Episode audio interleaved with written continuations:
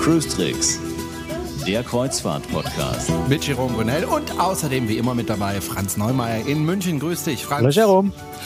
Eine Frage, die von unseren Hörern immer wieder kommt. Wie komme ich möglichst günstig an eine Kreuzfahrt? Wir wissen alle, Kreuzfahrten, das gibt's nicht umsonst. Da muss man schon Geld bezahlen und das wird teilweise richtig teuer, je nachdem, welches Schiff man bucht. Ähm, aber man muss, denke ich mal, so, so ganz grundsätzlich gesagt, so mit 100 Euro am Tag muss man doch rechnen, oder ist das verkehrt?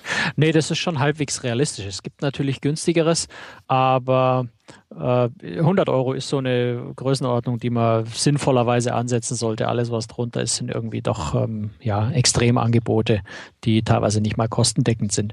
Ich, ich mag ja diese Frage eigentlich gar nicht so, wo gibt es die billigste Kreuzfahrt? Weil äh, das hat nämlich einen ganz blöden Nebeneffekt, wenn man immer nur nach Schnäppchen, Schnäppchen, Schnäppchen sucht, so billig wie irgend möglich. Das führt einfach dazu, die, äh, zu einem Druck auf die Reedereien, die, die, die nominellen Preise immer weiter nach unten zu treiben, wieder, wieder jeden, für jeglichen Verstand, weil natürlich, wenn zu viele Leute immer nur auf den Grundpreis gucken und danach entscheiden, dann versuchen die Reedereien alles, um diese Preise nach unten zu kriegen. Was aber nichts daran ändert, dass natürlich eine Reise einfach eine bestimmte, bestimmte Kosten auch verursacht. Also pro Passagier an Bord äh, muss man die Betriebskosten eines Schiffs ja umrechnen. Dann wollen die Reedereien auch noch ein paar Euro wenigstens verdienen dran. Zugegeben, die verdienen nicht schlecht. Und äh, wenn dann natürlich der Grundpreis ähm, gerade mal kostendeckend oder teilweise wirklich auch äh, der, echt drunter ist, unter den äh, echten Kosten, die der Reederei entstehen, dann muss das Geld woanders herkommen. Und dann werden halt die Auswüchse an Bord immer unangenehmer, dass die Getränke immer teurer werden. Dann fangen die Leute an zu jammern, dass die Getränke so fürchterlich teuer sind sind ja auch selber schuld, wenn sie nicht bereit sind, für die Kreuzfahrt genügend zu zahlen, muss die Reederei sich das Geld woanders herholen. Also gehen die Getränke hoch, die Ausflüge werden teurer, es ist immer weniger inklusive an Bord, man muss für immer mehr Sachen extra bezahlen. Also diese, diese Jagd nach Kreuzfahrtschnäppchen ist schon immer so ein bisschen, bisschen eine zweischneidige Angelegenheit. Auf der anderen Seite gebe ich ehrlich zu, freue ich mich natürlich auch, wenn ich eine günstige Reise äh, ergattere. Und wenn ich die Wahl habe zwischen zwei Reisen, die gleichwertig sind und ich kriege die eine ein bisschen günstiger, wäre ich wahrscheinlich auch eher äh, mich für die günstigere entscheiden. Zugegeben zugegebenermaßen. Nun gut, man muss ja manchmal auch einfach auf die Kohle achten, auf das Geld achten, wenn man eine Familie ist mit zwei Kindern und so weiter. Da muss man einfach schauen, wo ist es am günstigsten, weil sonst kann man sich einfach nicht leisten. Ja. Aber es gibt ja Reedereien, die sind günstiger als andere. Also in Deutschland sehr populär ist ja AIDA zum Beispiel. Äh, was heißt zum Beispiel? Ist im Grunde die populärste äh, Reederei hier in Deutschland als deutsche Reederei, wenn auch als äh, mit einem amerikanischen Mutterkonzern. Es gibt noch eine zweite und auch dritte und vierte Reederei in Deutschland, die aber nicht jetzt die große Rolle. Mein Schiff ist TUI Cruises, ist auch ja. noch eine Reederei, die gerade am Aufstreben ist, aber die längst noch nicht so groß ist wie jetzt zum Beispiel AIDA. Und viele denken ja, AIDA ist besonders günstig, aber das stimmt eigentlich gar nicht. Nee, also AIDA ist, gehört jetzt sicher nicht zu den, zu den, äh, zu den billigsten äh, Kreuzfahrten. Äh, man muss bei Kreuzfahrten immer sagen, dass man letztendlich das an Leistung bekommt, für das man auch bezahlt. In Klammern mit natürlich einzelnen Ausnahmen, wenn mal ein Lokangebot oder sowas gemacht wurde, dann bekommt man tatsächlich mehr Leistung als das, was man eigentlich bezahlt hat. Ähm, aber am Ende kann man schon anhand des Preises einer Kreuzfahrt schon vorab relativ gut abschätzen, was man an Bord dann tatsächlich auch an Qualität bekommt, was man möglicherweise auch an Nebenkosten einfach noch zusätzlich rechnen muss. Es ist einfach, ja, eine, alte Marktregel. You get what you pay for. Du kriegst einfach äh, in etwa die Leistung, die du auch tatsächlich bezahlst. Wer eine sieben Nächte Mittelmeerkreuzfahrt für 299 Euro einschließlich Flug bucht, der kann natürlich nicht erwarten, dass er in einem Grand Hotel landet, mit Samthandschuhen bedient wird und, und äh, Hummer und Kaviar nur so um den Mund geschmiert kriegt. Also Nein. das ist, ähm, passt nicht zusammen, auch wenn manche Leute tatsächlich so ein bisschen in dieser Vorstellung schwer, äh, schwelgen oder sich vielleicht einfach was vormachen und glauben, äh, weil die Reedereien zugegebenermaßen alle mit, mit Luxus und Ultraluxus werben, ist in Wirklichkeit natürlich ähm, schon gutes Niveau ist, keine Frage, aber nicht dem entspricht, was sich die Leute dann erwarten, fälschlicherweise erwarten, wenn sie einfach auch sehr wenig bezahlen wollen. Hm, ich habe AIDA angesprochen, da bekommt man ja auch was fürs Geld, äh, sehr viel Unterhaltungsprogramm, ein sehr hochwertiges Unterhaltungsprogramm, das Essen ist gut und so weiter, aber es ist eben keine billige Reederei, auch wenn es ab und zu mal Sonderangebote Angebote gibt. Gibt es denn Reedereien, wo man von vornherein sagen kann, das ist jetzt eher eine günstige Reederei? Also ich habe da zum Beispiel Costa im Kopf oder MSC, die scheinen mir da doch deutlich günstiger zu sein. Also ich mag das Wort günstiger lieber als billig, weil es ist natürlich schon so, klar, also die Preise sind bei MSC recht günstig. Costa seit einiger Zeit äh, notgedrungen auch, weil der Markt einfach ein bisschen schwieriger geworden ist. Und äh, auch dort bekomme ich natürlich, was ich bezahle, wobei man auch sagen muss, dass dort das Preis-Leistungs-Verhältnis Preis-Leistungs-Verhältnis eigentlich ganz hervorragend ist. Wenn man sich die günstigen Preise anguckt, dann die Qualität der Schiffe selber anschaut, also die Hardware ist ja wirklich äh, erstklassig, gerade bei den neueren Schiffen. Und auch das Essen ist jetzt nicht nicht so fürchterlich, dass man sagen müsste, na gut, da liegt jetzt der Hase im Pfeffer, äh, sondern da gibt es durchaus auch sehr gutes Essen, was sich, was ich mit jedem Gasthof an Land äh, locker messen kann. Also es ist nicht so, dass man da jetzt schrecklich, schreckliche Abstriche machen müsste. Und ja, also Costa MSC gehören so zu denen, die relativ günstig sind. Und dann gibt es die ganze Preiskategorie bis ganz nach oben rauf, wo ich dann vielleicht bei einer Europa 2 auch mal 8000 Euro für eine Woche bezahle. Und dazwischen alles. Also letztendlich ist da, ist da großer Spielraum, was ich mir halt aussuchen möchte, was ich mir leisten kann, was ich mir leisten möchte. Schlauerweise schaue ich mir halt vorher etwa an, was für Ansprüche ich habe und wo diese Ansprüche tatsächlich erfüllt werden. Wenn ich nur in, in, ins Aldi-Prospekt gehe und sage, ah, das ist besonders billig, das buche ich jetzt einfach mal und interessiere mich nicht, was für Reederei, was für Schiff, welches Fahrgebiet, ich buche einfach nur weil billig. Oder, oder Sonnenklar TV, die oft so, so Angebote dann im Fernsehen haben, beim, im, im Shopping-Kanal. Da erlebt man dann die meisten Leute, die, äh, die enttäuscht sind und frustriert sind und, und rummeckern, weil sie sich halt einfach schlecht informiert haben vorher und nur auf den Preis geguckt haben und sich dann wundern, dass sie nicht das kriegen, was sie eigentlich erwarten. Wenn ich auf Costa gehe, dann muss ich halt auch damit rechnen, da gibt es viele Italiener, was ja nichts per se nichts Schlimmes ist. Nee, absolut nicht. Also ein bisschen unruhiger auf dem Schiff, sagen wir es mal so, oder? Ja klar, aber es, ich meine, Deutschlands, Deutschlands liebste Ferienorte sind Türkei, Italien, Spanien. Früher war Italien die absolute Nummer eins, was, was uh, Urlaub für Deutschland angeht, für Deutsche angeht. Wir mögen das ja. Also italienisches Flair, italienisches Essen ist doch was, was wir eigentlich alle lieben. Und, und ich schließe ja. mich da selber mit ein. Uh, Italienisch uh, ist was, was mir sehr liegt. nicht, nicht die Sprache, die spreche ich nur sehr, sehr rade gebrecht, aber italienisches Essen ist fantastisch, die Leben Lebenseinstellung, die lockere Art, das ist manchmal ein bisschen laut, aber damit kann man zurechtkommen. Es ist eine tolle Sache. Man muss es nur einfach, wie ich gesagt habe, man muss sich vorher äh, informieren, man muss sich schlau machen. Und wenn man turbulente, laute italienische Stimmen nicht mag und rumtobende Kinder, die keiner so richtig unter Kontrolle nimmt, weil die Italiener da einfach toleranter sind, was Kinder angeht, ähm, oder, oder einfach kinderfreundlicher sind, wenn man so sagen will. Wenn man das nicht mag, dann soll man halt nicht auf ein Schiff gehen, wo ganz viele Italiener sind. Andersrum sollte man vielleicht auch nicht auf ein, auf ein Schiff gehen, wo äh, jeden zweiten Abend Frackzwang im Restaurant herrscht, wenn man, äh, wenn man gerne in Badehose äh, ans Buffet zum Essen geht. Das passt dann auch nicht zusammen. Also, mhm. wie gesagt, einfach vorher ein bisschen gucken, was für einen tatsächlich passt und ja, dann kann man natürlich sehen, ob man vielleicht schafft, irgendwo ein Schnäppchen noch zu erwischen, dass äh, bei der Reederei, bei dem Schiff, bei der Fahrtroute, die man gerne haben möchte, man vielleicht ein günstiges Angebot findet. Vielleicht, weil genau die Reise, auf die ich fahren möchte oder, oder die ich da finde, gerade nicht so besonders gut gebucht ist und die Reederei deswegen nur Sonderangebote macht, weil es außerhalb der Ferien liegt, weil es so am Rande der Hauptsaison liegt. Da gibt es dann ja viele Gründe, warum vielleicht die Preise ein bisschen runtergehen für manche Reisen. Gibt es denn die Möglichkeit überhaupt wirkliche Schnäppchen zu machen? Beim Flugzeugverkehr weiß man, okay, wenn das Flugzeug nicht wirklich ausgebucht ist, dann hauen die die Dinger nochmal raus, die Tickets, äh, möglichst günstig, damit der Flieger möglichst nicht der durch die Gegend fliegt.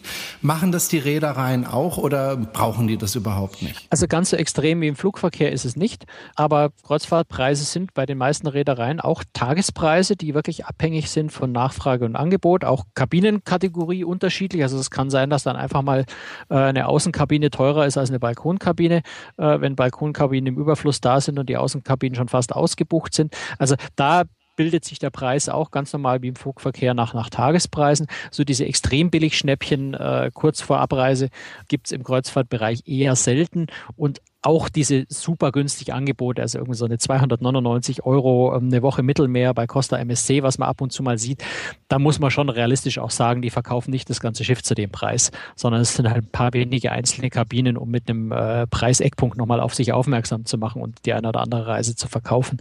Aber letztendlich äh, ist es in der Kreuzfahrt nicht ganz so extrem wie im Flugverkehr. Was es aber natürlich schon gibt, äh, sind immer wieder besondere Aktionen. Also jede, gerade so im Januar ist immer so eine Phase, wo das, wo das immer wieder mal ist. Auch im Herbst ist so eine Phase, wo vermehrt solche Angebote kommen, wo da mal eine Reederei einfach eine Woche lang ein kostenloses Upgrade von außen auf Balkonkabine anbietet äh, bei Buchung in, innerhalb dieser Woche. Oder was fällt mir ein, Royal Caribbean hat gerade eine Aktion laufen, wo es also bei bestimmten Transatlantikreisen in dem Sommer ein Getränkepaket komplett kostenlos dazu gibt. Das ist immerhin Wert von so 500, 600 Dollar. Also schon okay. fast so viel, wie man vielleicht in einer günstigeren Kabine für die ganze Reise bezahlt hat. Das sind dann so, äh, so Schnäppchen, so kurzfristige Angebote, wo sich natürlich schon äh, lohnen kann zuzuschlagen und äh, sich so der eine oder andere, der vielleicht schon gebucht hat, dann auch schwarz ärgert, dass er nicht noch ein paar Wochen länger gewartet hat. Aber andererseits ist natürlich auch, wenn man nicht bucht und wartet, immer das Risiko, dass ich dann vielleicht nicht mehr meine Lieblingskabine kriege oder keine Kabinenkategorie mehr bekomme, die ich gerne möchte, weil die dann schon voll ist. Das ist halt immer so ein bisschen ein Hasardspiel, das man wie im Flugverkehr am Ende auch äh, machen kann. Ne? Man kann hoffen, dass das Schiff nicht ausgebucht wird und gegen, gegen Ende dann nochmal Schnäppchen machen kann.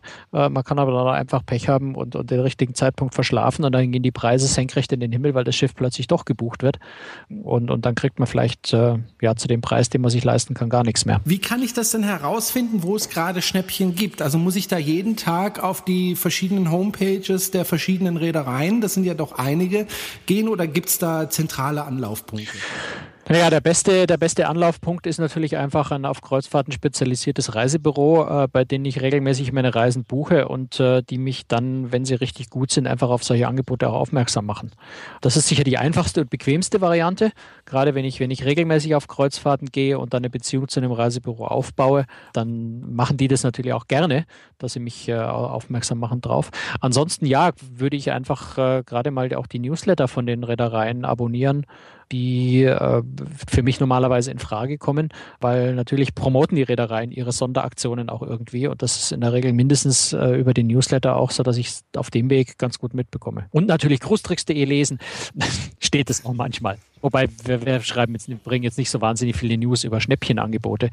Äh, wir konzentrieren uns da mehr auf, auf inhaltliche Geschichten. Aber nee, also gerade so ein Newsletter der Reedereien abonnieren, die, mit denen ich normalerweise fahre, ist schon mal ganz gut. Und wie gesagt, ein spezialisiertes Reisebüro ist sicher immer immer die beste Möglichkeit, um davon zu erfahren. Für jemanden, der noch nie eine Kreuzfahrt gemacht hat. Es gibt ja, wir haben es vorhin schon angesprochen, Reedereien, die sind teurer und also im Schnitt teurer und es gibt Reedereien, die sind günstiger hier in Europa. Bleiben wir mal auf Europa beschränkt.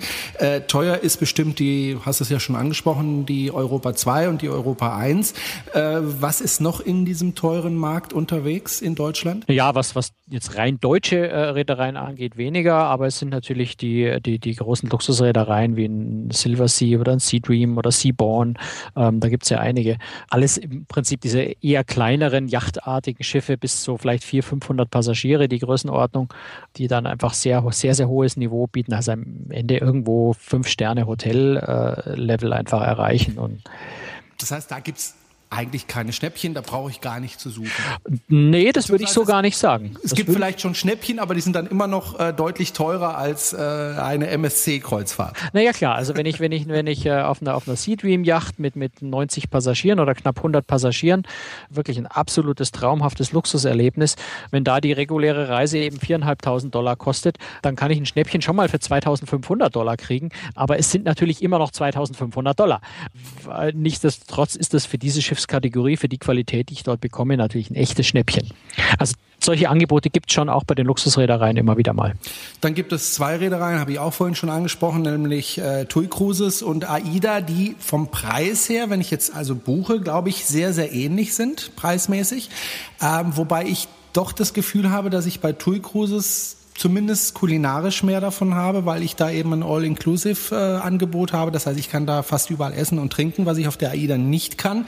Dafür habe ich aber bei AIDA mehr Unterhaltungsprogramm. Gut, das ist, so das ist dann immer Geschmackssache, klar. Also mhm. da muss man einfach wirklich nach persönlichen Vorlieben äh, schauen. Wenn ich, wenn ich gern nur am Buffet esse, dann ist einfach AIDA besser. Wenn ich, wenn ich mich einfach in ein Restaurant gemütlich setzen will, bedienen lassen will, dann äh, gehe ich nicht zur AIDA, weil die so ein Restaurant außer mit Zuzahlung nicht haben.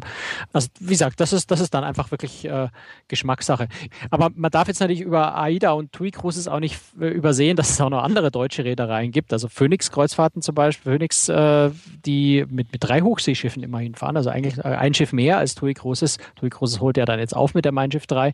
Nee, aber wir haben auch äh, Ambiente-Kreuzfahrten, wir haben Deilmann natürlich mit der Deutschland, äh, Hapag-Lloyd-Kreuzfahrten haben wir schon angesprochen, ähm, wir haben Passat-Kreuzfahrten mit der Delfin, äh, wir haben Plantours mit der Hamburg. Also da sind einige Transozean, die Astor natürlich, natürlich, äh, darf man auf keinen Fall vergessen. Also es sind viele deutsche Schiffe eigentlich unterwegs und da ist für jeden Geschmack irgendwo was dabei. Wirklich im echten Schnäppchenbereich sind die alle nicht, muss man auch sagen. Wollte ich gerade sagen, also da ein Schnäppchen zu machen, dürfte schwieriger sein. Ja, ich habe FDI-Cruises übrigens noch vergessen, die FDI mhm. Berlin. Da habe ich in letzter Zeit immer wieder sehr, sehr günstige Angebote, also verhältnismäßig günstige Angebote. Die können nicht mit 2,99 äh, für eine Woche mithalten, aber schon einfach auch mal zwei für eins, halber Preis. Solche Aktionen äh, sind äh, auch bei den deutschen Reedereien schon immer wieder mal zu sehen. Gut, und am unteren Preis Preissegment, dann sind wir dann wieder bei Costa oder bei MSC. Äh, da kann man aber durchaus Schnäppchen machen, für 2,99 mal eine Woche rumreisen. Aber da muss man dann halt damit rechnen, dass man halt für die Getränke an Bord einfach ein bisschen mehr bezahlen muss als bei anderen Reedereien. Kann man das so? Nee, würde ich jetzt pauschal gar nicht sagen. Äh, klar, Costa MSC sind die Getränkepreise etwas höher, aber jetzt nicht wirklich dramatisch. Dafür sind bei denen durchaus, äh, bei den beiden durchaus die Getränkepakete relativ günstig. Also da muss man einfach wirklich genau dann wieder so ein bisschen auch nach den persönlichen Gewohnheiten schauen. Und äh, ja, äh, es ist immer wieder. Es ist äh, im, im, Mittelpunkt steht, sich vorher ordentlich informieren. Dann kann man schon mit Schnäppchen auch gut fahren. Gibt es bestimmte Jahreszeiten, wo ich äh, am, am besten Schnäppchen machen kann? Also was weiß ich, im Januar kann ich am ehesten Schnäppchen machen, weil es da im Mittelmeer nicht ganz so warm ist? Oder ja, dafür kann man das auch fahren natürlich im Mittelmeer auch ganz wenig Schiffe im Januar. ähm, sind schon ein paar unterwegs, die sind im Zweifel dann aber gerade über Weihnachten, Silvester sehr, sehr gut gebucht. Nein, also wo natürlich äh, tendenziell äh, günstiger ist, äh, ist außerhalb der Schulferienzeiten. Ne, weil dann einfach die ganzen Familien einfach nicht fahren können. Sie würden gerne können, aber nicht. Und äh, ja gut, Transatlantik-Reisen äh, sind oft, nicht immer, aber oft äh, relativ günstig. Das sind halt, letztendlich sind es eher Überführungsfahrten, wenn die äh, Schiffe dann vom Mittelmeer in die Karibik oder nach Südamerika fahren. Das sind Reisen, die man immer relativ günstig kriegen kann. Und ansonsten, ja, es sind auch immer wieder mal zwischendrin einzelne Reisen, wo man sich wirklich wundert und sagt, warum jetzt eigentlich genau diese Reise so günstig? Erschließt sich manchmal auch nicht so direkt, also da gibt es keine so klaren Regeln. Es tauchen einfach ab und zu mal Reisen auf, die aus irgendeinem Grund nicht, nicht besonders gut laufen. Da muss man einfach die Augen aufhalten und äh, zuschlagen, wenn es soweit ist.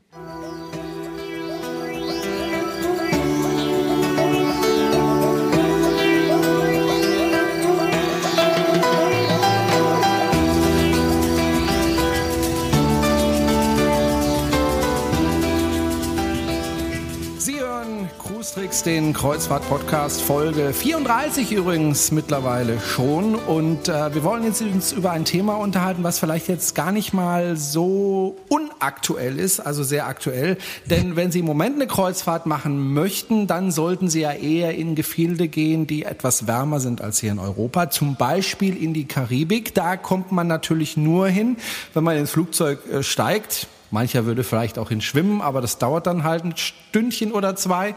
Ähm, das heißt, mit dem Flugzeug fliegt und dann kommt ja ein äh, Aspekt äh, zur Geltung, nämlich der Jetlag. Und der kann doch recht unangenehm sein. Ja, du sitzt halt einfach am Abendessen im, äh, im Gala-Dinner und äh, schlägst mit, mit der Nase auf den Teller, weil du so müde bist, dass du einfach einschläfst. Klar, wenn man Karibik fliegt, sind es so fünf, sechs Stunden Zeitverschiebung nach Deutschland. Das heißt, man wird am Abend einfach fünf, sechs Stunden früher müde was natürlich nicht wirklich, nicht wirklich prickelnd ist, wenn man am Nachmittag um vier schon glaubt, man müsste dringend ins Bett. Insofern, äh, ja, klar, kann man, kann man auf äh, Jetlag sich durchaus ein bisschen äh, vorbereiten und kann den eigentlich auch relativ gut überwinden. Das ist ein bisschen persönlich äh, auch unterschiedlich. Manche Leute kommen sehr leicht damit zurecht, andere kämpfen äh, ganz schlimm, egal was sie tun. Aber man kann da so ein paar Tricks anwenden, die eigentlich helfen. Ich habe jetzt, weiß nicht, in meinem Leben, ich weiß nicht, 30, 40 Mal vielleicht Transatlantik äh, in die USA geflogen äh, und habe da ziemlich viel ausprobiert äh, und bin grundsätzlich eigentlich immer zu einem Ergebnis gekommen, man darf nie versuchen, äh, irgendwie dem, dem Schlafdrang nachzugeben. Also mal schnell sich zwischendurch noch ein Nickerchen gönnen, weil man so müde ist, absolut tabu, zumindest die ersten zwei, drei Tage, bis man sich, der, bis der Körper sich wirklich mhm. umgestellt hat. Also der, mein, mein wichtigster Tipp ist eigentlich da wirklich sofort in die neue Zeitzone umstellen. Wer sich unbedingt den Aufwand antun will, kann natürlich vor der Reise schon anfangen und zu Hause schon mal zwei, drei Stunden später ins Bett gehen, die, die drei Tage vor dem Flug. Äh, Habe ich jetzt immer so ein bisschen als Quälerei und nervig empfunden, mhm. dann schon drei Tage vorher mit sowas anzufangen, weil dann quäle ich mich die drei Tage zu Hause rum. Das macht dann auch keinen großen Spaß. Aber spätestens, wenn man vor Ort ist, wirklich sich von seinem Körpergefühl, was Müdigkeit angeht, ausnahmsweise mal nicht beeinflussen lassen, sondern erst dann ins Bett gehen, wenn äh, tatsächlich von der Uhrzeit her es fällig wäre. Was ist denn schwieriger, wenn ich von Westen nach Osten fliege oder wenn ich von Westen nach Osten fliege, also von, von Amerika nach Europa? Was ist schwieriger für, für dich gewesen? Das ist so ein bisschen Geschmackssache. Also ich persönlich ähm, komme mit dem Zurückfliegen äh, letztendlich besser zurecht, aber ich bin auch so ein bisschen frühaufsteherisch veranlagt. Also bei mir klingelt einfach in der Früh um kurz vor sechs der Wecker und dann stehe ich kurz nach sechs auf, wenn ich die Nachrichten gehört habe. Und äh, ja, durch den Jetlag muss ich dann quasi gefühlte fünf Stunden früher aufstehen, als, äh, als, als der Körper das gerne möchte. Aber ich komme damit eigentlich relativ gut zurecht. Mir, mir setzt das weniger zu. Ich habe größere Schwierigkeiten tatsächlich beim Flug äh, Richtung Westen, äh, wenn ich einfach vorhin schon angesprochen, am Abendessenstisch sitze und, und äh, um 7 Uhr gerade mit der Nachspeise fertig bin und so müde bin, dass ich mir überlege, ob ich statt, äh, statt meinem schönen Steak äh, lieber ins Bett gehen soll, weil ich einfach fertig bin. Mhm. Also das setzt mir tendenziell etwas mehr zu, aber ich komme insgesamt relativ gut eigentlich damit zurecht. Wobei es auch so ein bisschen davon abhängt, in was für Konstitution man gerade ist. Also wenn man stressige Wochen hinter sich hat und eh schon so ein bisschen ausgelaugt ist, dann kommt man schwieriger zurecht. Auch im Winter, wenn die Sonne gerade in der Karibik ja auch teilweise sehr, sehr früh schon untergeht, geht, ist die Umstellung ein bisschen schwieriger hinzukriegen als im Sommer. Also es hängt auch so ein bisschen von der, von der Situation ab, aber ich komme mit, mit dem Rückflug komme ich immer besser zurecht als beim Hinfliegen. Also ich fliege ja äh, relativ selten nach Amerika, um ehrlich zu sagen, ich bin noch nie nach Amerika geflogen. Bei mir geht es immer in die andere Richtung, Richtung Osten, nach ja. Peking.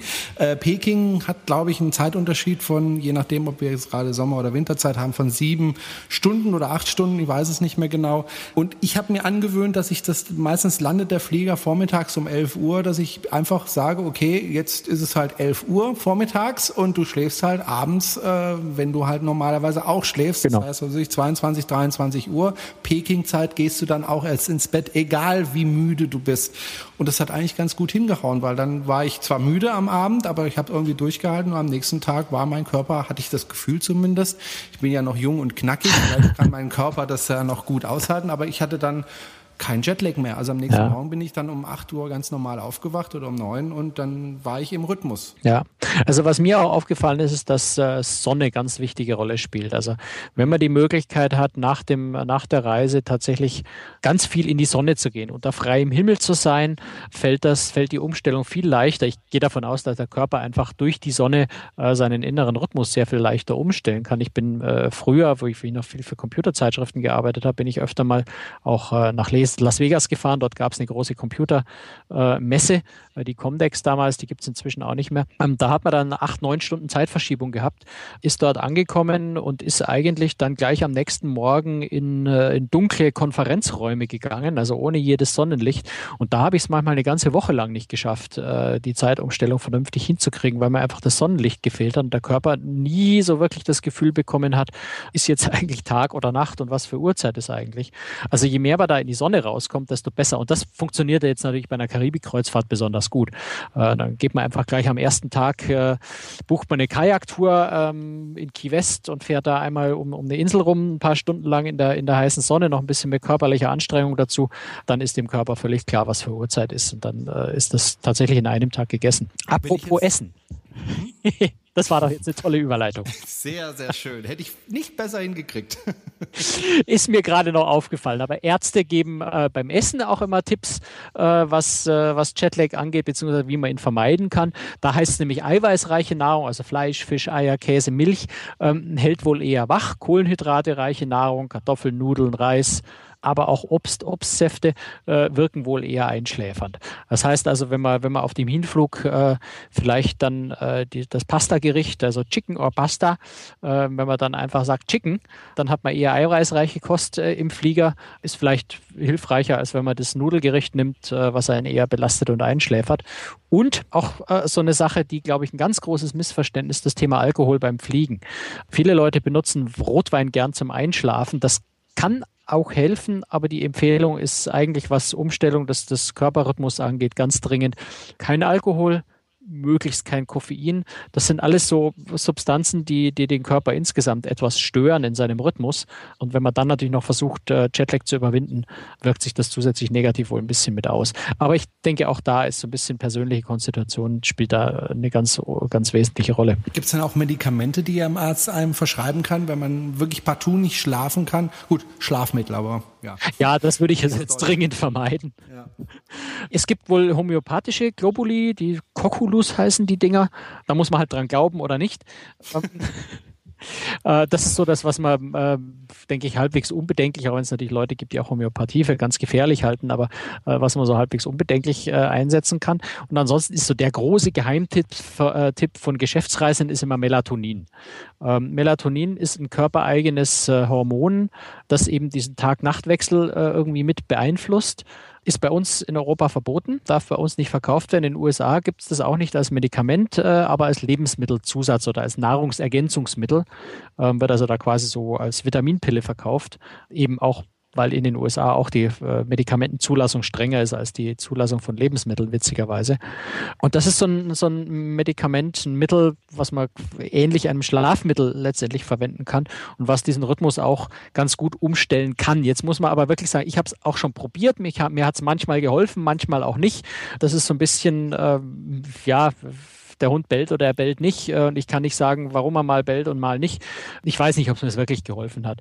Entscheidend ist nur, äh, auch Melatonin hat Wechselwirkungen. Man sollte also da gerade mit, mit, mit Thrombosen vielleicht ein Problem hat. Und das ist ja gerade bei Langstreckenflügen kann ein Thema sein. Also da sollte man auf jeden Fall mit seinem Arzt drüber sprechen, wie sinnvoll das ist. Manchen Leuten hilft es, manchen Leuten hilft es nicht. Inzwischen bin ich persönlich eher bei dem Punkt, dass ich sage, ich erleide lieber einen Tag länger Jetlag, als mit Medikamenten gegenzusteuern. Ist mir persönlich jetzt sympathisch, aber das muss auch jeder so ein bisschen für sich selber wissen. Was mir persönlich auch noch sehr viel hilft, ist jetzt was ganz, was Grässliches, was fürchterlich altmodisches. Okay. Was man eigentlich sonst sagt, findet man in Altersheimen Kompressionsstrümpfe. Aha. Kompressionsstrümpfe. Ich will mir das Bild jetzt nicht vorstellen. Nein, geh aus meinem Kopf. Nein, aber ernsthaft. Okay. Über den Kopf ja, gezogen. Der Nein, natürlich nicht über den Kopf. Das verhaften sie dich bei der Einreise in der USA garantiert sofort. Oder lassen dich gar nicht in den Fliege. Nein, also das sind einfach Kniestrümpfe, die sehr, sehr eng sind, also entsprechend gewoben sind, dass die eben Druck ausüben auf die Unterschenkel, was schlicht und einfach dazu führt, dass die Beine nicht so dick werden. Also im Flug, gerade im Langstreckenflug, schwellen einem die Beine ja ganz leicht mal an. Die Kompressionsstrümpfe verhindern das, fördern also so ein bisschen die Durchblutung im ganzen Körper, weil sich das Blut nicht so in den Beinen ansammelt. Und ich muss zugeben, das hilft mir sehr. Also zum einen schützt vor Thrombosen, was ja bei Langstreckenflügen immer so eine gewisse Gefahr ist, wobei jetzt sind wir noch jung genug, dass es vielleicht nicht das mhm. große Drama ist. Aber ich habe einfach das Gefühl, gerade nach wirklich langen Flügen äh, mit, mit den Strümpfen fühle ich mich hinterher frischer, fitter. Und die Beine sind aber nicht so dick angeschwollen. Man hat nicht diese, diese dicken, klobigen Füße nach dem langen Flug. Ich finde es sehr angenehm. Man muss halt während dem Flug, ja, wirklich angenehm sind die Strümpfe nicht, die drücken halt. Ja, sind halt eng, aber ich komme damit ganz gut zurecht und ich für mich ist das so, so neben, neben Sonne, Tageslicht und sich auf den Rhythmus sofort einstellen, äh, so das Beste, was man eigentlich tun kann gegen Jetlag. Also ich würde vorschlagen, du machst mal ein Foto, damit man das auch mal tatsächlich sehen kann, wie das jetzt aussieht mit den Thrombosestrümpfen, wie man sie sich ja, die anlegt. Schaut einfach aus wie, wie, wie eine Strumpfhose an den Knien abgeschnitten ja. von oben. Ne? Also albern. Mach ein Foto albern. und äh, setz es dann in cruistricks.de und dann können wir uns das mal anschauen und dann können wir uns unsere eigene Meinung bilden. Ich denke darüber nach. Das war die 34. Folge von Cruise Tricks, der Kreuzfahrt-Podcast. Vielen Dank fürs Zuhören. Wie gesagt, wir freuen uns immer über Themenvorschläge, über Reaktionen Ihrerseits, über Kommentare, über Kritik. Wir freuen uns über alles, entweder in iTunes oder direkt auf unserer Seite cruestricks.de. Wie gesagt, danke fürs Zuhören. Wir hören uns in einer Woche wieder. Und äh, tschüss nach München zu Franz Neumeier. Ciao. Ja, servus, Jerome. Bis bald.